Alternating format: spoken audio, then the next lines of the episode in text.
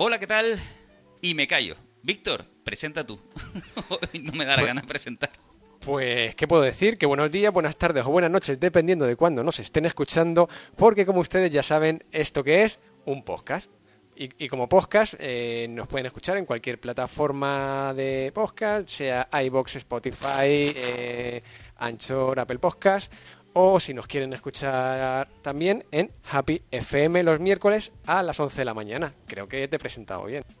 Bueno, y ahora el turno es el de Johnny. Te presento, Johnny, ¿qué tal? Aunque algunos lo conocerán ya de otros programas en los que ha participado con nosotros. ¿Cómo estamos? Pues bien, bien, la verdad que bien. Con mucho calor, como siempre, como todos, pero. Te felicito, Víctor. Yo creo que a partir de ahora vas a presentar tú. ¿eh?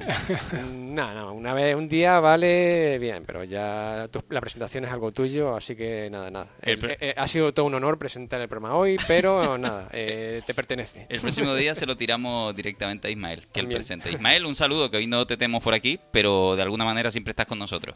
Aunque sea en el odio, en el amor, en las pelis románticas y... Ostras, él tenía un actor súper preferido. ¿Cuál era? Súper. sí.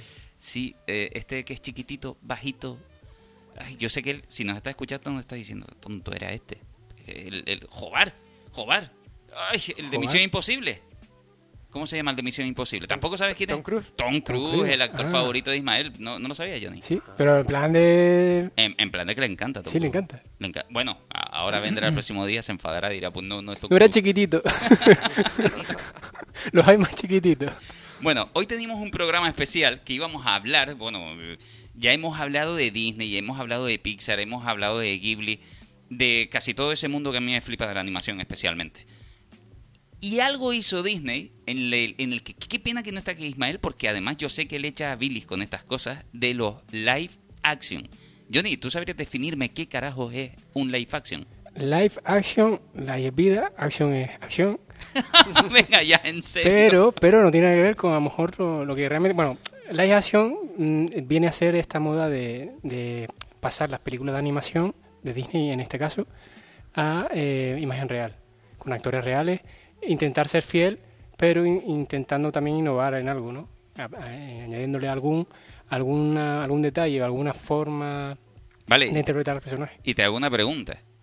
¿Y eso, esa palabra innovar en algo, a qué se lo añades tú? Alguna, ¿Se le añades a alguna de las películas de Disney? A ver, es inevitable cuando ves una película de Disney conocida, o sea, un live action, eh, compararla con su antecesora que era la película de animación.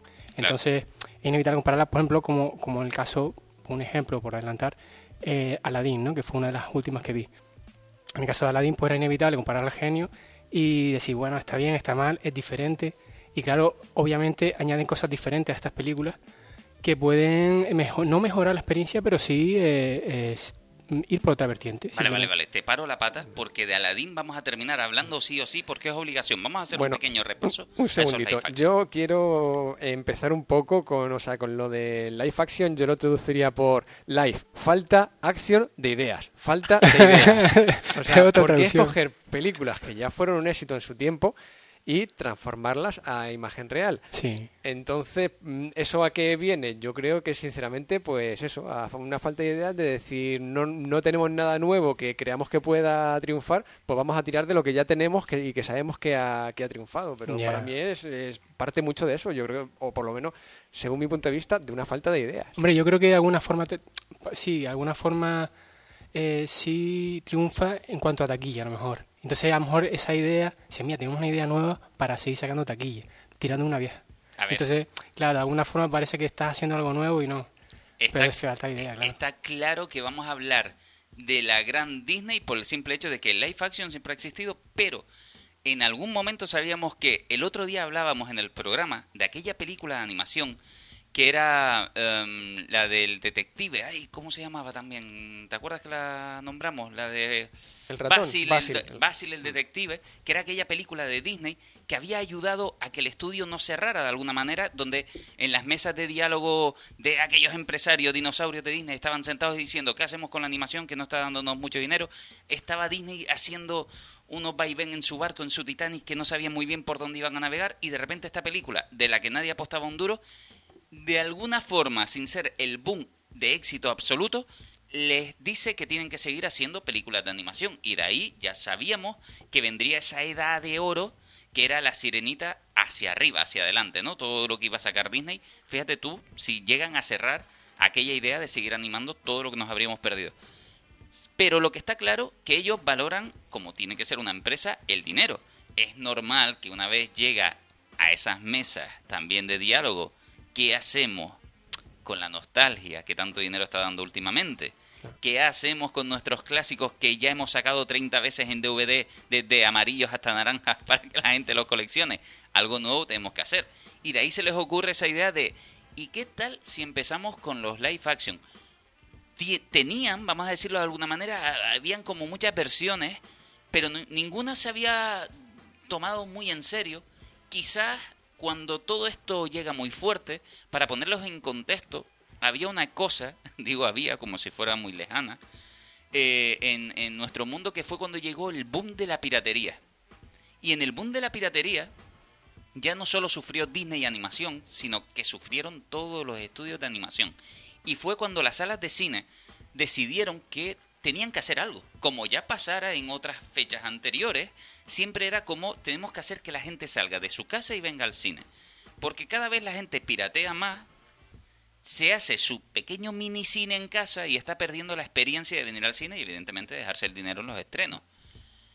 La mejor manera quizás no era pensar en que podían hacer películas mejores ni nada de eso, sino que era la moda del cine 3D. ¿Se acuerdan de la moda del cine 3D? Que todavía hay como una remesa de salas de cine en plan de peli en 3D, ya te lo dicen en bajito, sí que, pero hubo un momento de bombazo, de todo había que verlo en 3D, de golpe, ¿no?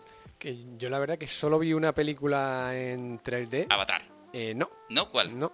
Eh, la de The Amazing Spider-Man. ¿Y ¿Te gustó? Y la película, bueno, pasable ya, pero el 3D malísimo. O sea, el, 3, el 3D de esa película, o sea, no, no sé.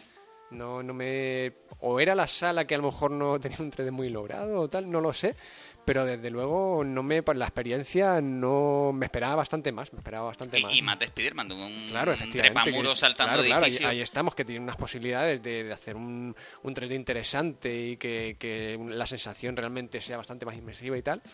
Y vamos para mí fue un poco decepcionante. No sé si fue esa era esa película en concreto era esa sala o era que el 3D era eso que yo vi no lo claro. sé sea como sea esto era una propuesta de intentar que la gente fuera al cine otra vez para combatir esa experiencia que no podías tener en tu casa pirateando una película y tenías que sí ir al cine a verla.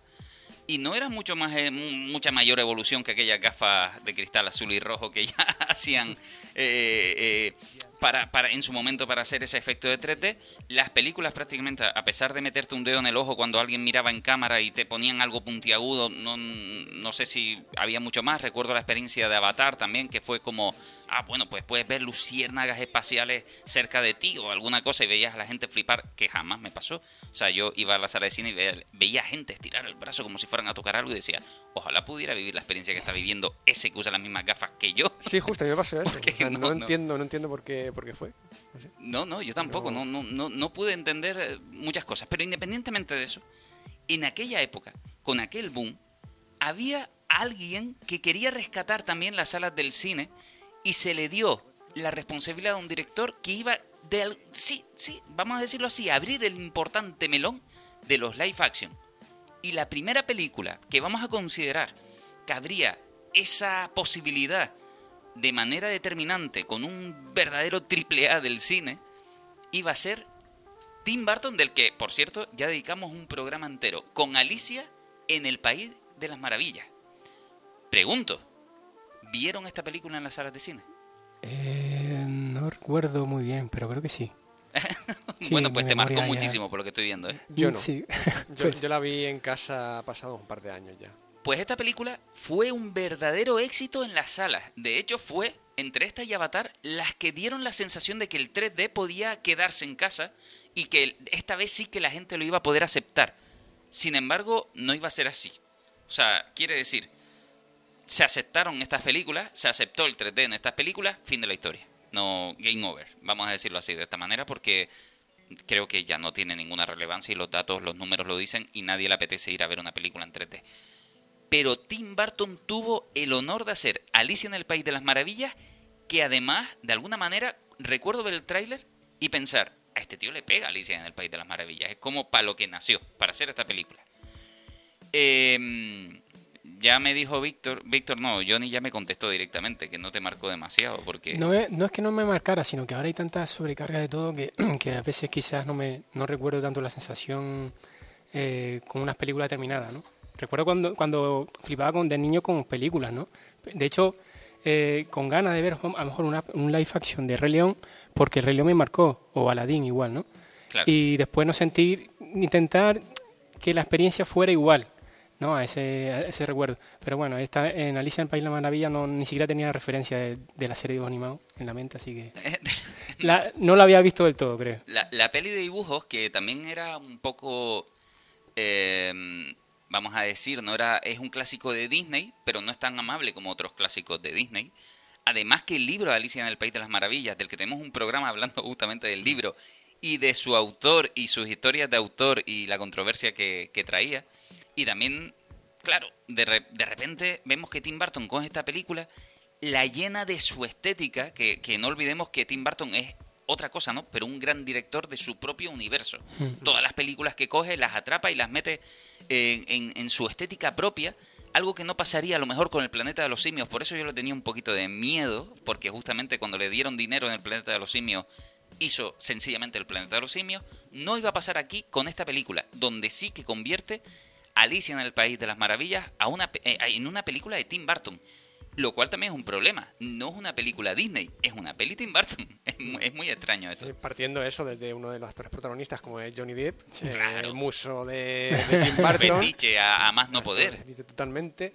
Y vamos, pero sí, sí, o sea, se ve y es una estética, la película tiene una estética to- to- totalmente timbartiana, o sea... Y, y, súper chula además. No sé, o sea, al menos la estética sí les gustó, digo yo, ¿no? Sí, sí, la Sí. estética, desde la música hasta la, la parte visual, todo. Bueno, Danny Elfman no suele fallar nunca en las bandas sonoras que pertenecen siempre a Tim Burton, que es otro que no le falla a él tampoco en, en toda la en toda la música. Y, y esta película pues sí que recoge el salto justamente de una niña que no quiere crecer, que le va a cambiar el mundo y que es un cambio de niñez a adolescencia absoluta. La recoge de una manera muy especial. Eh, creo que Claro, con el tiempo que había pasado es inevitable, como decía Johnny, ¿no? Comparar la película original con las que se están haciendo de live action. Esta de alguna manera era muy prometedora porque desde mi punto de vista, y cada uno puede tener el suyo y es libre a, a que a uno le gusten y a otros no, desde mi punto de vista, al menos, guste o no guste, sí que recoge la idea de que es una peli live action que hace un punto de vista fresco, diferente, de Alicia en el País de las Maravillas. Sí, yo- pero yo creo que también, ¿verdad? Eh, que, que es lo que dice, ¿no? De Tim Burton, ¿no? Lo especial que es Tim Burton. Y es que le pega mucho la película, porque tiene esos puntos surrealistas. Y como Tim Burton es medio surrealista, yo creo que ahí, yo creo que disfrutó bastante haciendo la película. Porque no es una película no surrealista. Es una película con la que te puedes playar y Sí. meter detalle, decorado, pincelar, ¿no? A los personajes. Y, y puede ser que sea el éxito quizás un poco, el éxito no, quizás si se la lleva a su terreno, puede hacer algo más, más interesante. Además, el sombrerero loco de, de justamente que hace Johnny Depp. Sí, eh, es verdad que está estupendo en maquillaje, en todas las cosas, pero se le achacó mucho la crítica de que se notaba que estaba trabajando en Piratas del Caribe Sí. y era como Jack Sparrow sombrerero. su forma de moverse, ¿no? Sí, era, era como muy similar, ¿no? Pero sí que es verdad que es súper carismático, también porque Johnny Depp es súper carismático, es inevitable también en estas cosas, ¿no? ¿Tienen algún personaje especial en esta película antes de saltarnos de ella? Aparte del gato, que el gato es alucinante. Eh, no, la verdad que bueno, o sea, yo creo que eso, que el sombrero loco creo que fue el que más me, me marcó de esta, de esta película. Bueno, hay que recordar también que la, que la reina, ¿no? Era también la, Sí. la Eh, misma que actúa con, que hace muy buena pareja con, con Johnny Depp en Sí, otras películas. Correcto, y, y- y que también está estupenda en Sí, esta película. ¿eh? Yo creo que visualmente es de las películas más atractivas de casi todos los live action que nos vamos a encontrar. No voy a decir la más, ¿vale? Pero sí considero que es de las más.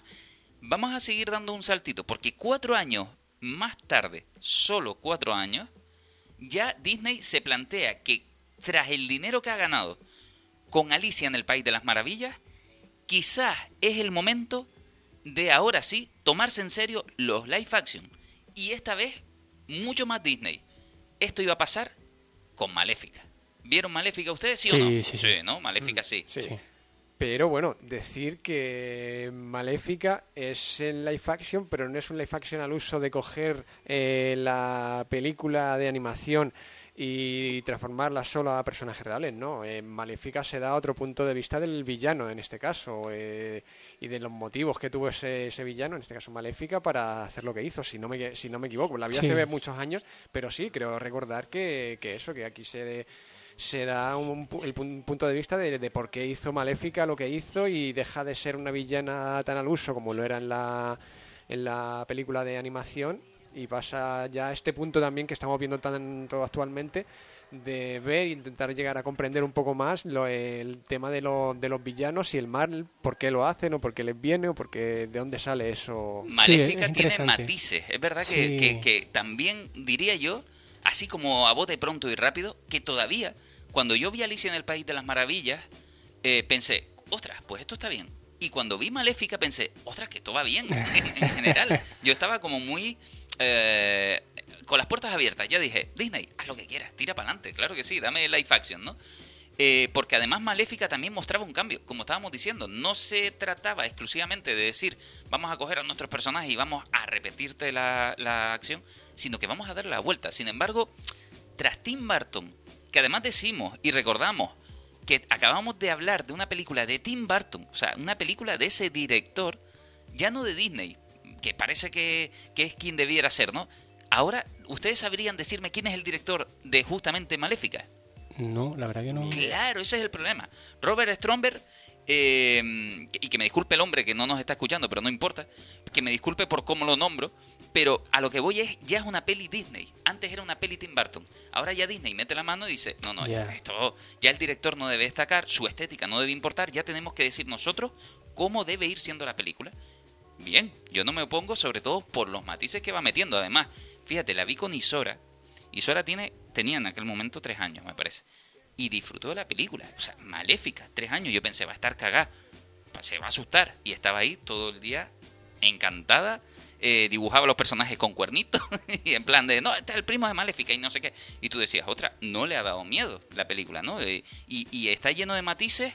Un personaje que es naturalmente malvado eh, cuando lo conocemos en las primeras películas o, o en- como personaje de Disney.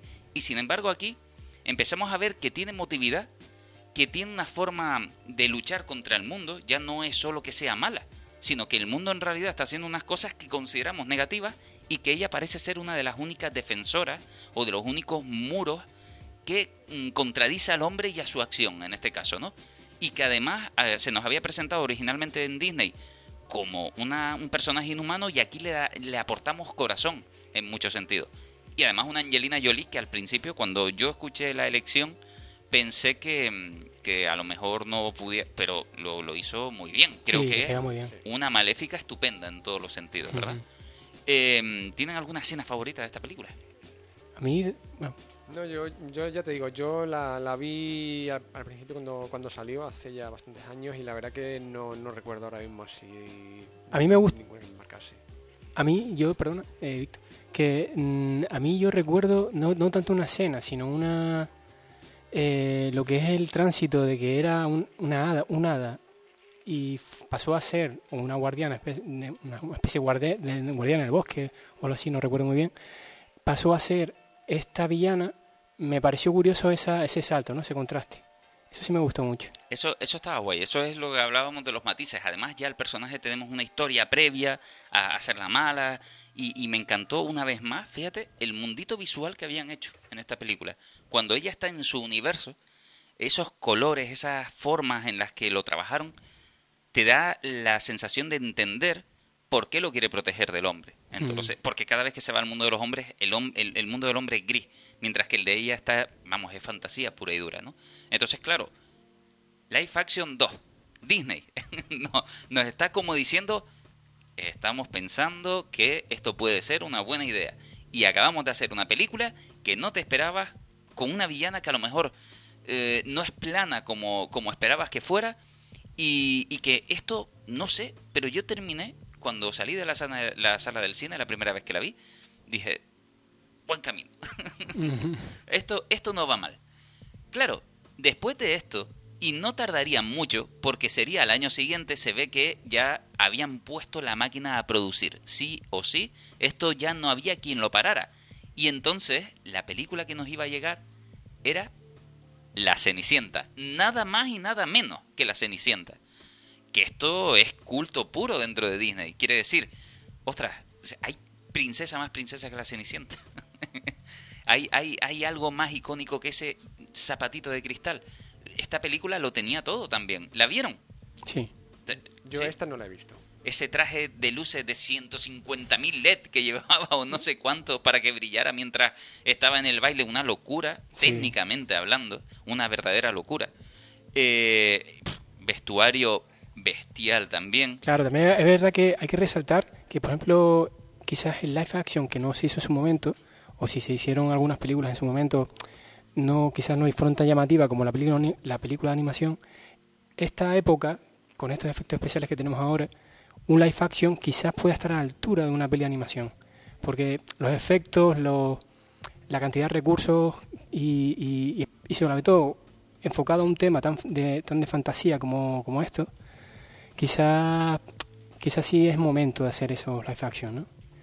Eh, sí que es verdad que ya existía la oportunidad quiere decir, ya se unificaba el mundo de los efectos visuales con suficientemente poderoso ya dentro de la maquinaria de Disney como para ofrecernos su magia Disney dentro de un live action que no, no quedara algo simplemente normalito, sino que tenía todas las posibilidades de recrearte esa sensación mágica que si no la puede hacer Disney no la puede hacer nadie. Sí, pero por ejemplo la bruja novata, que se llamaba así la película, Sí, correcto. Eh, combinaba para eso conseguir esos efectos y esa espectacularidad, ese ritmo, esa fantasía, recurría a, la animación, ¿no? Sí. Y si recurres, yo creo que en esa época, si recurres a los efectos especiales, te puede salir más cara y, tardar más que lo que se tarda ahora en hacer una película de efectos especiales, ¿no? Sí, sí, sí, por supuesto. Y con los avances que hay ahora, pues quizás le, le, sale más económico incluso hacerla así que, que irse a un, a un escenario real y, y, gastarse el dinero ahí.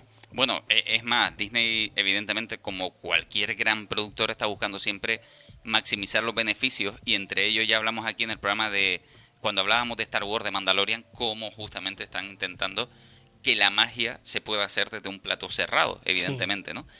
Eh, pero sí que es verdad que ahora visualmente se puede hacer todo lo que les dé la absoluta real gana.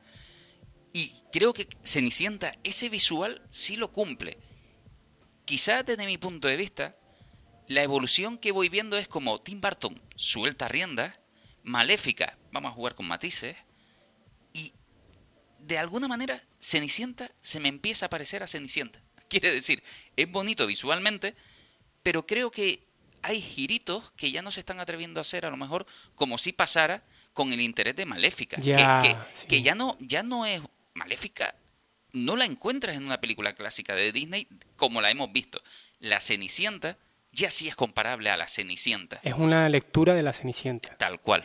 Además, tal cual. Con, con, a mí me da la sensación que son quizás un poquito menos atrevidos. Están yendo cada vez a atreverse un poquito menos a soltar esa rienda que a lo mejor podíamos estar encontrando en estas dos primeras películas. Sí, a ir de seguro un poco. Efectivamente. No íbamos a tardar otra vez en saltar a otro clásico que es de Disney, Disney a más no poder, que vamos, ¿A quién no le gusta Balú? ¿Quién no recuerda a Mowgli y a ese libro de la selva?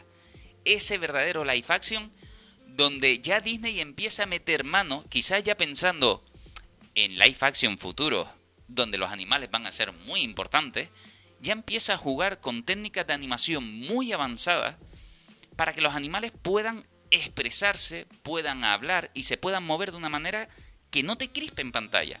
Y realmente creo que lo consiguen en esta película. Ya anteriormente mm, habían películas muy interesantes de Disney. Creo que había una que era Volver a casa, de unos perros que se pierden y tienen que volver con sus dueños. En lo que la manera más realista que habían conseguido hacer es usar animales de verdad, darles de comer y mientras mastican los grabas para ponerles voces arriba. es la única manera de doblar un animal. Claro, pero todo de ahí hacia adelante, todo lo que sea hacer hablar a un animal y tener un animal con todas las texturas en 3D de un animal, hasta ahora era muy complejo y si lo veías en pantalla te crispaba un poco. Claro, hacer un Balú, por ejemplo, te refieres. Efectivamente. Además, Balú, ¿qué animal con más personalidad de Balú? Claro, claro, sí.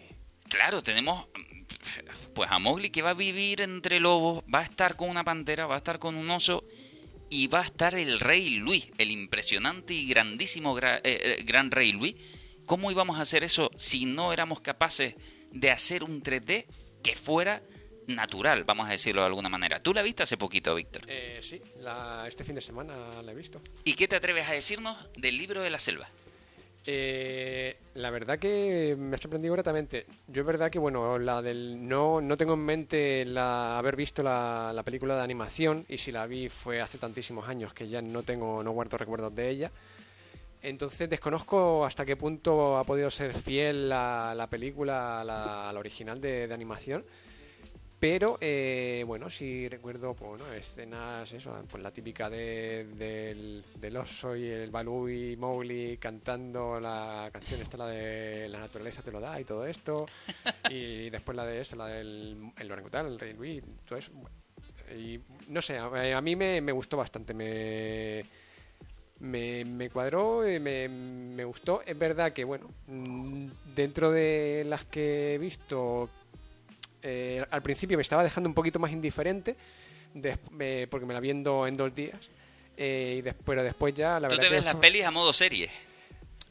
bueno, cuando las circunstancias, procuro verlas de una, de, una, de una sola tirada, pero bueno, cuando las circunstancias no, no lo permiten y hay mucho trabajo que hacer o tal, pues sí, bueno. Que yo una- no uno- te uno- juzgo, ¿eh? Uno Tampoco- aprovecha, yo no te los- voy a juzgar. uno aprovecha los ratitos que tiene para ir viéndola y sí, está concretamente la y que vi es en dos larga. días.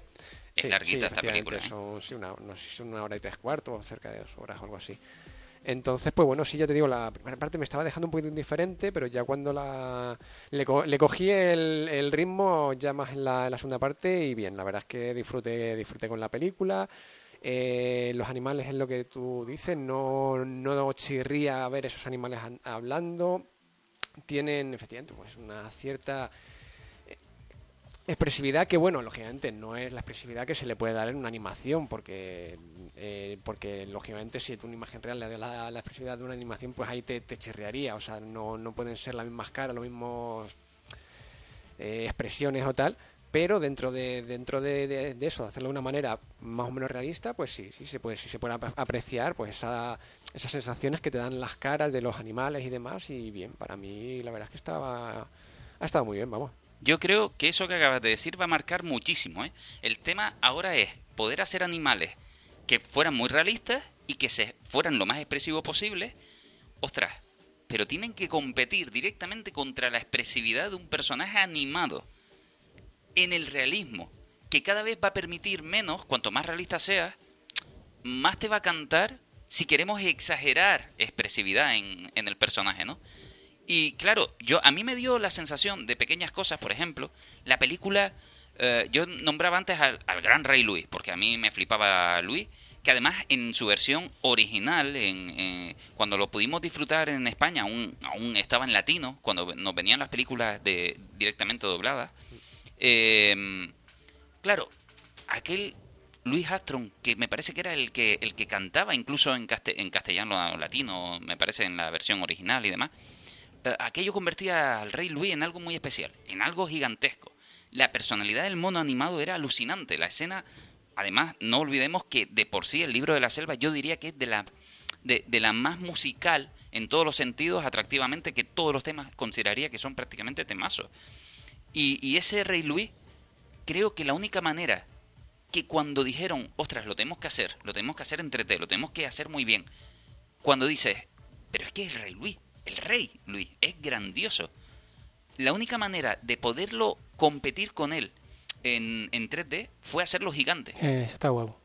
Es que no había otra. Está o sea, yo, yo lo considero así. Dije, es que ¿cómo, ¿cómo haces que el Rey Luis sea tan grande como lo es en la película de animación? Literalmente haciéndolo grande. Que no, Sí, había, sí, sí, sí. no había otra cosa. Sí, ahí, ahí es verdad que metieron algo nuevo y se tomaron esa licencia pues, eh, porque justamente en ese tránsito digo, bueno, ¿qué hacemos? ¿Algo nuevo, diferente o algo que ya estaba hecho que funcionaba? Pues sí, hicieron, yo creo que ahí estuvieron bien. No, no, sí, sí, claro, y claro. aparte el director, el director, no recuerdo el nombre, que es el de Iron Man, eh, la primera de Iron Man, y, es, y, y lo hizo muy bien. También lo- creo que también se lo lleva a su terreno. Dice, bueno, voy a hacer las cosas a mi manera para que funcione. Y, y por eso funcionó todo muy bien, creo yo. Claro. Y, y justamente hablando otra vez de, ah, caigo en la cuenta de que hablando antes de la bruja novata, la bruja novata utilizaba eh, personajes animados en 2D para crear esa sensación de, que quería, ¿no? De, entre cuento y fantasía y, realidad. Y aquí lo mismo, aunque parezcan reales, son, son animados. lo que pasa es que la técnica deja ver que se parece un poquito más a la realidad, pero son animados. Pero el problema del realismo es que te obliga a ser realista. Claro, por ejemplo, claro. Por ejemplo, cuando te digo yo lo del Rey Luis es porque el Rey Luis se mueve de una manera carismática en toda la película del 2D. Y aquí, para no moverlo de alguna manera carismática y para no competir con él, lo hacemos grande, porque así se nos mueve poco. Además, para que tenga la, el sentido de que se mueva poco, es que tenga que ser muy grande. Y que tenga el peso de ser el rey, es que sea gigante. Es la manera, de alguna manera, conseguir la expresividad que no vas a poder obtener, porque en la animación sí podía llegar a, dotarlo de toda, de toda esa vida, ¿no? No, no es una crítica, sino que me parece bien, pero, pero que nos empieza a enfrentar a la idea de imagen realista significa movimiento realista también. Sí, ahí tiene que cumplir las normas. Y la carisma se tiene que quedar en otro lado. Y ese es el problema que vamos a empezar a ver. Esta peli está muy bien, ¿eh? está visible, no estoy diciendo que sea mala, sino que vamos a empezar a ver esa capacidad de crear animales de verdad y por tanto tienen que ser animales de verdad. eso, ese, ese, eso va a ser un handicap sí, con pelo de verdad para su animación. Para su animación. En esta película no canta y todo está estupendísimo. Además la disfruté yo, pero genial. E incluso recuerdo eh, con las gafas, las Oculus Rift, ver los trailers donde podías meterte dentro de esa cueva del Rey Luis, mirar al Rey Luis, te impresionaba. estaba, estaba genial, la verdad que estaba muy bien esa, ese tipo de promociones que tenían en, en aquella película.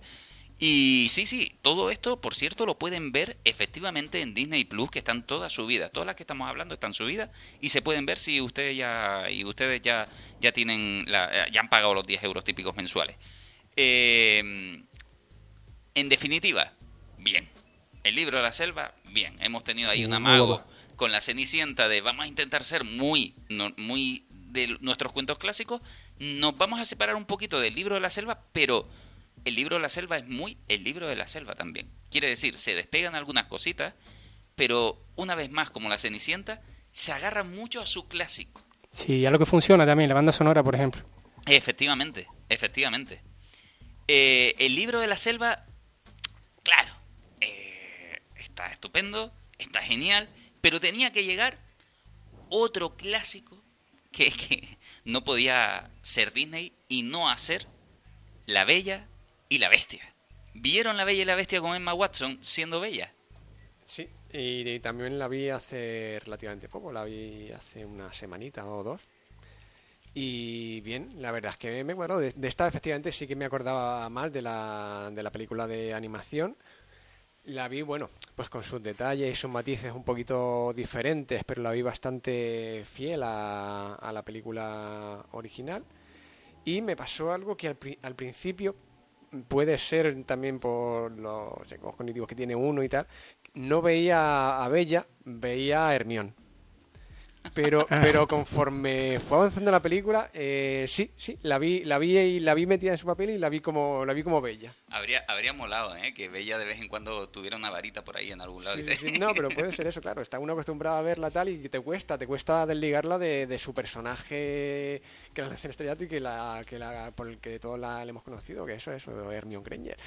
Entonces me costó, me costó. Porque Disney no ha comprado Harry Potter, porque si no. Sí, sí, también hay una, un crossover. ahí, te lo mezclan. Sí, sí. El origen de. Pero vamos, ya te digo, después, después, después bien, conforme avanzaba la película, empecé a verla más como, como bella y bien, la verdad que me, me gustó.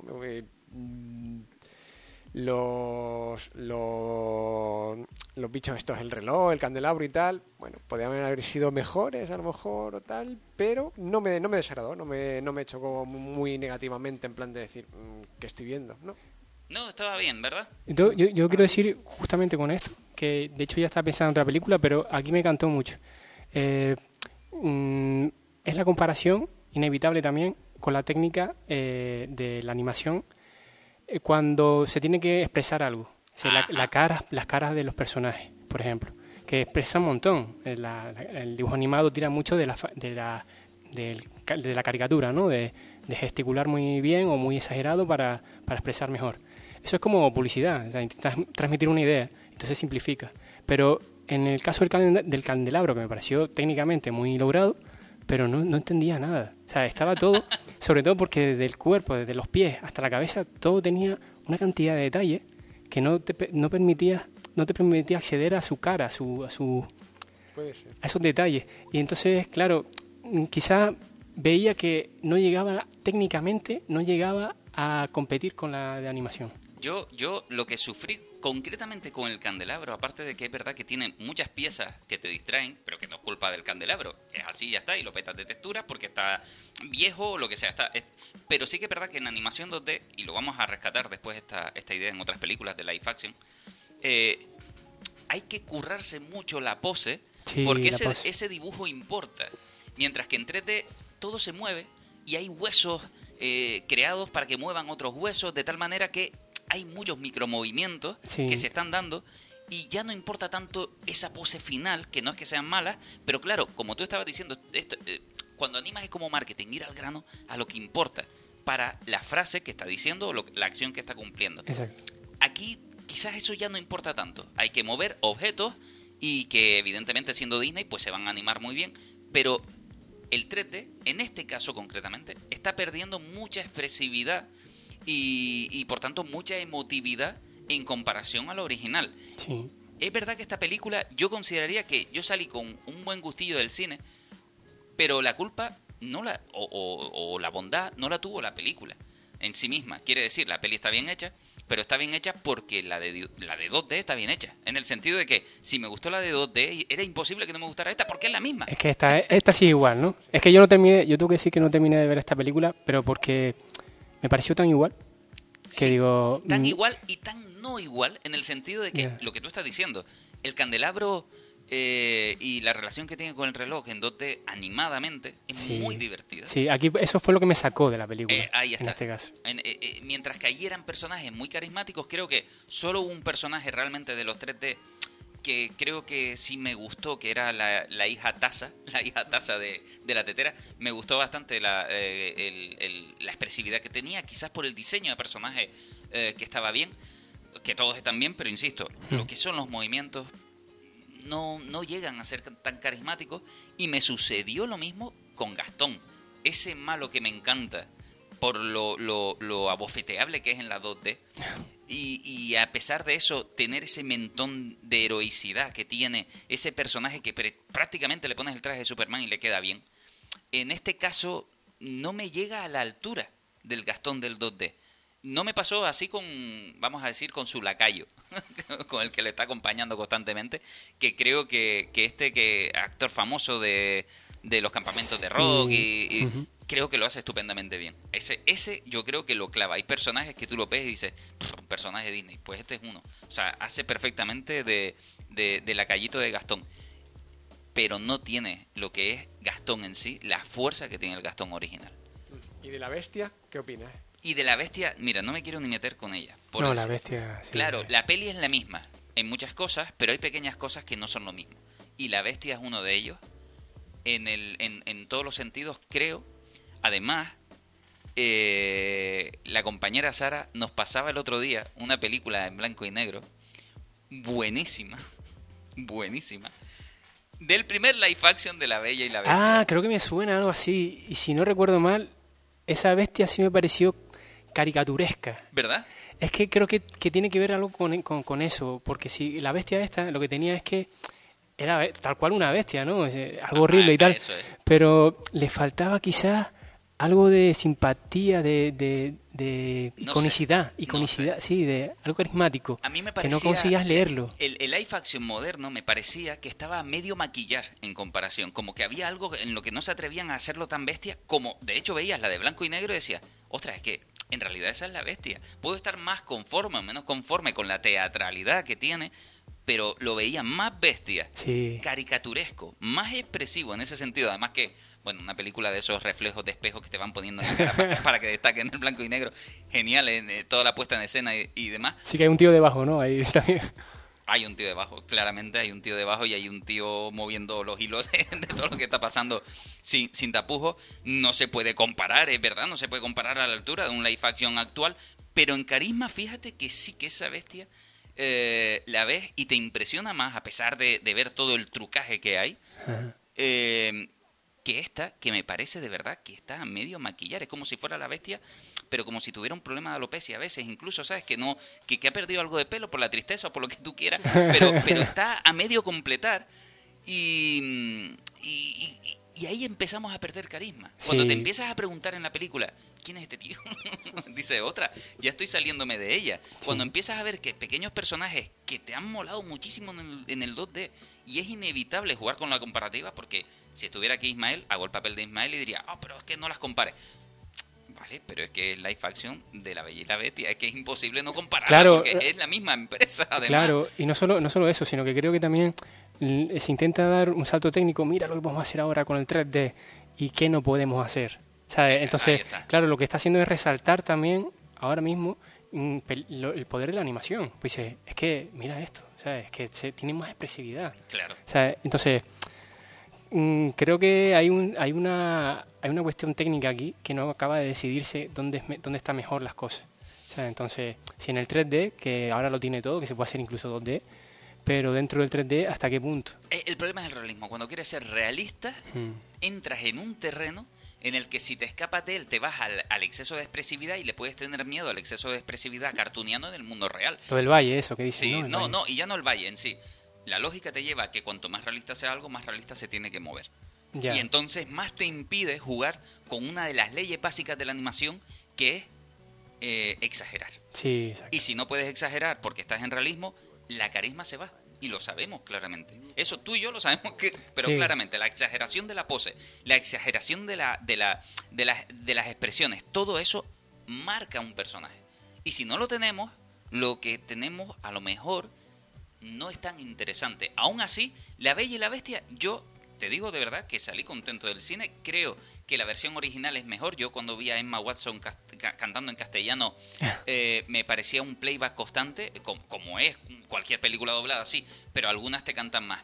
Y, y claro, no, no, yo no la terminaba de ver. La- es verdad que la tendré que ver en original, pero la pose es en castellano, a pesar de ser muy buena la música y demás. No, no, lo siento, es que no veo a Emma Watson cantando en español. no, no sé por qué, no sé por qué. Pero bueno, insisto, ¿eh? Yo la recomendaría, pero hemos ido, y perdónenme que repita, pero de Tim Burton, haz lo que quieras y libremente, haz tu universo. A cada vez ir encorsetando más las películas hasta el punto de que La Bella y la Bestia es casi frame por frame la original. Ya. O sea, ya Disney ha dicho, sí, sí, live action, pero live action mm, a mi manera. Y su manera es la que es. Eh, con Christopher Robin no nos vamos a meter nosotros ahora mismo, porque por lo que sea, no. Yo sé que Winnie the Pooh es un personaje súper importante, pero yo dudo que ustedes hayan visto la película. No, yo tampoco. Yo, yo no conocía mucho el Es como Cars en, en Pixar, ¿no? Me gustan todas tus películas menos Cars. Bueno, pues eso es lo que dice mucha gente. No es mi caso exclusivamente, pero sí que es verdad que Winnie the Pooh, más allá del diseño, que sí me parece bonito, me parece atractivo, el diseño en 2D, acuarelable, de libro, de cuento infantil y demás, aquí no tengo más nada que decir que ¿por qué? Ya, Cuando digo por qué, si tiene, si es de un cuento infantil, tienes la animación 2D, no necesitabas un 3D. Yo creo que quizá aquí no tuvo tanto éxito como, como en Estados Unidos, quizás a lo mejor Winnie the Pooh. Y porque sí he escuchado mucho el nombre de Winnie the Pooh, Winnie the Pooh por aquí, por allá, pero antes de la película, pero yo creo que es que tuvo más éxito, más éxito y difusión en otros sitios. Sí, sí, no, y, pero y aún así, sin meternos en la película, una vez más, el diseño realista de Winnie the Pooh no encaja por ningún lado. Simplemente porque Winnie the Pooh tiene su diseño en 2D donde encaja muy bien, sus colores en 2D donde funciona muy bien. Claro, es otra cosa. Y sacarlo de Ah. ahí, ya, de hecho, cuando lo ves, dices, bueno, lo intentaste, sí, bien, gastaste dinero, está bien, pero la carisma, sabes dónde está. Sí. Está en el otro lado. Sí, eso también es, pasa en, en el 2D y en, la, y en el 3D, que algunos personajes diseñados para el 2D, al llevarlo al 3D perdían carisma porque la silueta, que siempre se repetía en el 2D como el Mickey Mouse, Como Mickey Mouse. eh, se- se- al traducirse al 3D como que perdía fuerza, no era lo mismo, simplemente Claro. se, se, se transformaba en otra cosa, como Mario, por ejemplo, también, eh, se transformaba en otra cosa que se acepta al final después y funciona genial, pero no era quizás la intención del principio que era la de que funcionase la silueta de una forma concreta, ¿no? Claro, además Mickey Mouse, fíjate cómo saltó al 3D, lucharon con el 3D para intentar marcarlo de alguna manera y han vuelto al 2D totalmente porque es donde se puede expresar el personaje. No que y, cuidado con esto, no rompo una lanza a favor totalmente del 3D, pero evidentemente hay productos que en 2D sencillamente estamos diciendo que es que existían en 2D y funcionaban mejor en 2D. Claro, para que, para que la gente lo entienda, mm, perdona si es que eh, Mickey Mouse, eh, si no recuerdo mal, era el tema de las orejas. Que en, 2D funcionaban muy bien las orejas así, cuando él mira de, en, perfil, medio tres cuartos faseado, eh, las orejas funcionaban muy bien. Pues se veían las dos una encima de la otra. una seguida de la otra. Pero claro, en el 3D una se solapa a la otra y, es otra cosa. Claro, una, una oreja realista, cuando jugamos en las reglas del realismo, decimos que si giramos a Mickey Mouse de perfil las orejas no se ven. Literalmente se ve una línea. Y entonces había que luchar técnicamente para girar la cabeza, pero que las orejas se quedaran justamente de manera icónica, que, es como el personaje, no te lo podías cargar. Eh, saltándonos esta película de lleno, vuelven y dicen, ostras, a lo mejor creemos que hay otro personaje al que Tim Burton le puede tener ganas, le puede gustar, le, lo puede mimar. Y ese iba a ser una película que también es muy importante dentro de Disney, que es Dumbo. Hablando de orejas, ¿no? mira, mira cómo lo trajimos, ¿eh? Pescamos de orejas para acá y trajimos a Dumbo justamente con Tim Burton, que creo que ah, no sé si era necesario tener a Tim Burton y traer a Dumbo en este universo, pero cuando empiezas a ver que claro, que tiene que ver con el circo, que empieza a maquillar a toda esta gente tan especial, eh, que son personajes muy carismáticos ellos solos y es ese mundo, eh, sea como sea, Tim Burton se lo hace suyo y vuelve a meter a, Dumbo en su universo. ¿Vieron Dumbo ustedes? Eh, no, yo no la he visto. Yo tampoco, no. Bueno, pues entonces hablo yo solo de Dumbo. Dumbo es muy buena. Lo digo en general. Cuando digo muy buena es Dumbo da pena en la de 2D y va a dar pena en la de 3D cuando digo da pena, no digo la película en sí, sino que, tiene momentos muy tristes. Eh, esta película es muy importante. Es de las que Walt Disney todavía estaba dentro de Disney haciendo películas. Y Walt Disney era. Parece que es el amigo de los niños, pero en realidad no. Y si vemos Dumbo y Bambi, recordamos que, ahí estaba Walt Disney diciendo lo que tenía que pasar en, Bambi ¿eh? y, en, y en Dumbo. Quiere decir, consideraba que si los niños tenían que enfrentarse a una muerte, a una pérdida, a una tristeza, que lo hicieran, ¿eh? que no pasaba nada. Y, Dumbo rescata a Disney, eh, la Disney clásica, es quien le vuelve a dar taquilla cuando ellos todavía, después de Blancanieves, estaban intentando tener éxitos y no lo tenían, y Dumbo es quien se los vuelve a dar. Eh, así que esta peli era importante dentro de Disney y dentro del alma de, la productora. Y le dan la, responsabilidad a Tim Burton de coger el proyecto y vuelve a darle, vamos a decir, que si ves Dumbo 2D y, Dumbo Tim Burton, vuelves a ver a Tim Burton. No vuelves a ver una peli de Disney. Si, si la, esa meseta que quería Disney de ser cada vez más Disney, eh, la querían cumplir cada vez que llaman a Tim Burton, parece ser que lo vuelve a bajar un poquito a, a su propio terreno y hace lo que le da la gana. Dumbo es bastante interesante, tiene cosas muy buenas y además la puede ver cualquier niño mm, que no tengas miedo a que pueda sentir un poquito de melancolía, de pena y demás, que además se va a resolver todo muy bien en la película de Tim Burton, extrañamente, porque yo pensé que él se iba a enfrentar a cualquier tabú sin, sin ningún problema, pero lo hace todo muy bien y además el elefante que aparece, fíjate que me parece que es suficientemente carismático, aquí que estamos dándole caña a la carisma y al 3D, creo que este Dumbo es bastante tierno, es bastante bonito y hay que agradecérselo a el pequeñito ojo que está muy bien animado, quiere decir, todo el personaje está muy bien animado. Pero cuando me refiero al pequeñito ojo es cómo la cámara no se centra exclusivamente en mira cómo hemos recreado a Dumbo en 3D. No, no, la cámara se acerca muchas veces y tiene muchos planos uh, faciales, vamos a decirlo, del propio Dumbo para que la mirada nos diga cosas. Ya, claro, no deja de ser un animal cuadrúpedo que se puede expresar lo justo y necesario físicamente, y entonces, claro, al limitar ciertas cosas y al tener unas orejotas que ya nos invita a la exageración, sí o sí, el personaje para mí es de los más carismáticos que vamos a, encontrarnos en 3D. Así que sí, creo que Tim Burton hace un buen trabajo en esta película y la taquilla lo acompaña muy bien, ¿eh? Sin embargo, mientras tienen a Tim Burton entretenido haciendo Dumbo, Disney quiere ser muy Disney y tiene un proyecto entre manos que a mí me, me toca la fibra, en muchos sentidos. No voy a decir ni malo ni positivo, me toca la fibra porque es Aladdin. Ya, sí, ese que te refieres, a- al genio, al genio, al genio. Y- Independientemente de, de un millón de cosas, eh, Aladdin es una buena película para mí, siempre de Disney. Es como, uff, en, en- en mi regreso colectivo de vida, eh, hay, hay un trozo especial en el cerebro dedicado exclusivamente a lo bien que me hacía sentir Aladdin cuando, cuando la veía de pequeño y de grande. Porque es una película que reviso unas cuantas veces al año. eh, no- bueno, al año. Cada X tiempo, tampoco es que me la pase viendo todo, constantemente, ¿no? Pero vamos, que es una película que no me importa rever varias veces y la disfruto, ¿eh? La 2D, la tradicional, la de toda la vida. Canciones carismáticas. Ya hablamos de Aladdin, de cómo Robbie Williams eh, se hizo con el genio. Cómo Era Robin Williams, Robbie. Williams lo encerraron con eh, las cosas que le gustaba, vamos a decirlo así, en un cuarto y le dijeron, exprésate libremente, haz lo que te dé la gana. Y de ahí sacaron toda la locución que después iba a usar el genio y lo convirtieron prácticamente en él. E- Era muy difícil, de alguna manera, competir con un genio así, ¿eh? con el propio Robbie Williams. ¿Qué pasa? Que Disney tuvo la maravillosa idea de que quizás era sensato usar a Will Smith, ¿no? Como genio. ¿Esto es bueno o es malo? Ahora lo discutimos, pero ¿qué les pareció Aladdin, el live action?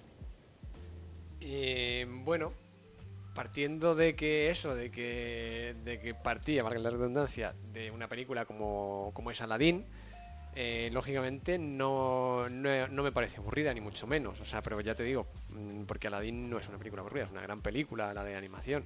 Entonces, esa- esa- esa- teniendo en cuenta que la que el live action es bastante clavado, pues me parece una película entretenida. Ahora bien, ya si nos metemos con detalles y tal, lógicamente el genio donde esté el de Robin Williams, pues que se quite Will Smith, pero aún así mm, tampoco lo veo mal. Bueno, sea, es Will Smith. Es que eso, Sí, o sea, sí, era- uno tenía la personalidad de, de. Robin y el otro tiene la personalidad de Will Smith. O Sí. sea, es eso, son diferentes. A, a partir de ese terreno sí lo puedo entender, de decir, oye, bueno, pues marcas la diferencia, evidentemente. Pero es que es difícil. No Claro, ahí también justamente estamos en otro tema eh, a la hora de, de evaluar esta, este salto, que es que la animación también tiene sus actores detrás. Eh, Claro. o, o su animador eh, exclusivo, exclusivo o, o si no sé si de repente el genio lo, se, se encargó una sola persona de animarlo, en este caso de, de interpretarlo y de representarlo, digamos, o, o si fueron varios animadores, ¿no? Pero sí es verdad que eso, eso es difícil de por sí. Pero digamos que ahí está Robin Williams, es el actor, el que hizo de, de- del genio. Posiblemente, si el actor hubiese sido de, de live action Robin Williams, posiblemente hubiera sido más parecido al genio Claro. de, la película de animación. Pero si lo coge Will Smith, ta- yo también lo he pensado, digo, es que a lo mejor quizás no le pega tanto. O, sea, o, o, o- o no sería, no, no estaría tan cómodo ¿no? con, con ese actor, con ese personaje. Porque es, es complicado actuar como Robin Williams. Claro, no, no, no. como no, Jim Carrey. Jim Carrey tiene su, propio, su propia manera de, de exagerar y es complicado llegar a esa altura, supongo. Y, y la película en sí, independientemente, obviando que el genio tenía que ser diferente, porque eh, ya Robbie Williams no estaba con nosotros, y porque eligieron a Will Smith por las causas que fueran, independientemente de eso, la película eh, fue un viaje entretenido para ustedes o no? ¿Entretenido? Sí. Sí, para mí sí. Sí, la verdad que está guay. Ya había momentos donde no comparaba, sino simplemente me, me, me deleitaba con cosas nuevas que, que digo, ¡ah, qué guapo! ¿Sabes? La cantidad de detalles, eh, los dorados, todo me parecía bastante curioso. Pero lo que más me encantó fue el genio, simplemente. O sea, porque me salía un poquito de, de, de lo que esperaba. A ti, Víctor, te gustó muchísimo. Eh, sí, o sea, bastante, ya te digo, menos que, que la de que la de animación, pero sí, sí que me gustó, me, me entretuvo bastante, vamos, o sea, la pude ver perfectamente bien y sí, puedo decir que me gustó. A mí me gustó el apartado colorido que le dieron, muy de Bollywood. Además tiene muchas Sí. escenas muy de Bollywood, a, a propósito. Eh, el bazar me parece increíble, una vez más, la estética. La estética de Disney yo creo que es incuestionable en, en- en muchos aspectos, ¿no? La, la película, además de guion, yo creo que está bien adaptada en, en- muchas cosas. Quizás es verdad que se nota la época en la que vivimos, que es muy distinta a la, a la época original. Si, si alguna vez creemos que la sociedad se ha vuelto un poquito más frágil a la hora de evaluar cosas, Aquí lo notamos un poquito, quizás, en el sentido de que, claro, una película de animación 2D dirigida para niños no tiene miedo a decir, ostras, que Yasmín se escapa, ¿no? Yasmín roba fruta para, para unos niños y la coge el mercadero y le dice, te voy a cortar las manos, como es la ley, como es la ley, ¿no? Y aquí eso, por ejemplo, se extingue, esa fuerza, esas contundencias, esas leyes que a lo mejor son realistas para algunos, aquí hay que extinguirlas, todo hay que limpiarlo al máximo y pulirlo hasta el momento en el que parezca que el mundo en realidad es perfecto. Que es más amable, que está, claro. Y, y claro, eh, ahí, en estas cosas pulidas a veces se pierden cosas en el camino y se, se pierden, una vez más, la palabra matices, que sí los encontrábamos bien con Maléfica, en matices de Maléfica eran muy buenos, aquí hay matices que recogen y pulen ciertas esquinas de la película que la hacían interesante y la vuelven excesivamente blanda a una peli que ya es blanda de por sí en muchos sentidos. Sí, que está hecha para niños, claro. Claro, es imposible, además, imposible que no recuerden. Es más, Víctor, que ha cantado la escena de la alfombra voladora. que es prácticamente la época, eh, yo recuerdo el 2D, cada vez que Disney sacaba una peli, tenía ese momento especial que todo el mundo iba a recordar durante un año entero y iba a estar cantando la canción, era esa canción de la alfombra, justamente, de, de Yasmín y Aladdin. Eh, claro, cuando llega y tienes que recrear eso en esta película, les llamó mucho la atención. La de la escena de... Porque creo que cuando simplifica, lo que hace es que dirige tú diriges la mirada del espectador. O sea, tú dices, lee esto y lo demás no. O sea, das una prioridad a unas cosas a otras, aunque todo esté ahí. Pero es que en esa, justamente, esa cantidad de detalles mm, se pierde todo. Yo creo que, que, no hay mm, no hay una un, un, por dónde empezar a leer y por dónde acabar. Entonces no hay un orden. Me parece que ahí, ahí pierdes un poco. O sea, si has visto la, la película anterior y entonces pues, obviamente a mí por lo menos me saca de la, de la película de hoy. En plan de, uy, esto no era... vale, vale, otra cosa. además hay, hay debates, así como estábamos diciendo, de pulir los matices. Otra cosa es lo que a mí me parezca bien, me parezca mal o lo que sea. Pero claro, la Aladdin 2D coge una época quizás más original de, de y, y un mundo más original Ah, cuando digo más original me refiero a la lectura, donde, por desgracia, las mujeres tienen un lugar, un espacio, y, claro, aquí que Yasmín quiera ser sultán y que además tenga la posibilidad, también eh, entra dentro del elemento de la fantasía, no, puede ser lo que quiera, pero en realidad en ese mundo es, debería ser un poco más complejo y aquí lo ponen como todo muy eso Eso es interesante, eso que dice, porque quizás en el cine, yo, yo entiendo que el cine en la cultura tiene un deber quizás moral, ¿no? Con, con respecto a, lo que transmite, a lo que va a generar a partir de ahí, pero quizás también tiene una cierta licencia que se, donde se podría salvar eso, como en el caso de los videojuegos, si, si, si, si, que tengan esa violencia en los videojuegos, en algún momento quizás se desaparezca. Porque, porque haya presión, no sé, y porque las mentes cambian y de, repente piensen que quizás que sí, la violencia debe desaparecer de nuestra cultura. Entonces, de, de repente yo creo que hay un espacio en el cual quizás por eso no, no, yo no tanto matices, sino contraste. esa, violencia que se pueda meter ahí y decir, bueno, no, había violencia contra mujeres. Y, y, que, y que, lo no es necesario meterla. Claro, no es necesario meterla. Ablandarlo, sino ablandarlo parece mayor problema. claro, sí, tampoco, hace, tampoco es una cuestión de hacer política de ello, ¿no? Es decir, hacer propaganda de ello. Pero sí, por lo menos que eh, ni siquiera ser, ni siquiera con la necesidad de ser fiel. Pero sí veo, se ve que intentan mm, cambiar cosas para, para llegar a más público. No, no, eso es lo que va a hacer Disney siempre, cambiar claro, cosas. Claro, ablandar. es una, una de sus grandes críticas del público, justamente, es que sea más papista que el Papa, que se suele decir, ¿no? De decir, claro, ya ni aunque la gente no me lo pida, yo voy a hacer esto, voy a cambiar las cosas y voy a ablandar. Es como si. Eh, yo sé que una película no es un documental, ¿no? Pero como si ahora cogiéramos documentales de la 2 y dijéramos, oye, pues ahora cuando la hiena se esté comiendo un animal, ponle un chupayú en la boca, ¿sabes? Que no, que no, que, sea la imagen más blanda y dices, ostras, pero... Lo que pasa que, bueno, yo entiendo que Disney, pues bueno, siempre se ha caracterizado, pues bueno, que sus películas transmiten una serie de valores y tal. Entonces, llegar a, a gustarme a lo mejor eh, esta, estos cambios que, realizan, esta adaptación a, lo, a los tiempos, a los pensamientos, al pensamiento más actual, eh, sí puedo llegar a entender que, que Disney lo haga, o sea, es Sí, se entiende, totalmente claro. comprensible, o sea, porque ya te digo, porque supone que son los valores más eh, actualizados que hay que, que hay que difundir hoy en día, entonces por eso, eh, a pesar de que se puedan perder cierto tipo de cosas, de matices de, la- de las películas, eh, pues con, en este caso, bueno, 20, 20 y pico años tendría la, la película original, pues veo eso, veo totalmente lógico que Disney la actualice a, pues bueno, a la mentalidad actual. Ya te digo, a pesar de que puedas llegar a perder en momentos cosas, pero lo veo lógico. Sí, posiblemente también sea porque Disney está enfocado, está dentro de un terreno, justamente con las películas Disney, los, los live action, que va para todo el público. Y entonces pues ahí tiene que ser políticamente correcto. Y claro, ahí a lo mejor te hacen una película, otro director, en la que sí hay violencia hacia las mujeres y, y tampoco va de eso la película, sino que simplemente la hay de fondo como algo histórico. eh, y no tiene por qué ser políticamente correcto, aunque sea que sea cine, transmita valores, cultura. Pero en el caso de Disney, yo creo que sí le va lo políticamente correcto. Claro. No, hombre, está claro. Eh, bueno, sea como sea, este es un debate abierto para todo el mundo. Lo que sí que es verdad, que se nos queda una peli en el tintero que no vamos a poder hablar hoy. Y me imagino que lo haremos con Ismael, que es El Rey León. Y que además era como la conclusión final de todo lo que estábamos diciendo del 3D, la expresividad. el- Sí. Y llegamos todo aquí de golpe, pero no nos va a dar tiempo. Así que bueno, pues haremos una segunda parte solo dedicada al Rey León y terminaremos con live action, ya que no pertenecen al mundo de Disney y que a lo mejor vale la pena nombrar por buenas y por malas. Bueno, tenemos también ahí Mulan, que Sí, creo que sí, habría sí, por que... supuesto, por supuesto. Mulan Fa, hay que Mulan. tocarla. Sí, sí. Bueno, fa, fa Mulan. Hay, que, hay que nombrar Mulan, justamente, y la estrategia de Disney con Mulan. Bueno, gracias a todos ustedes por habernos escuchado, por aguantarnos.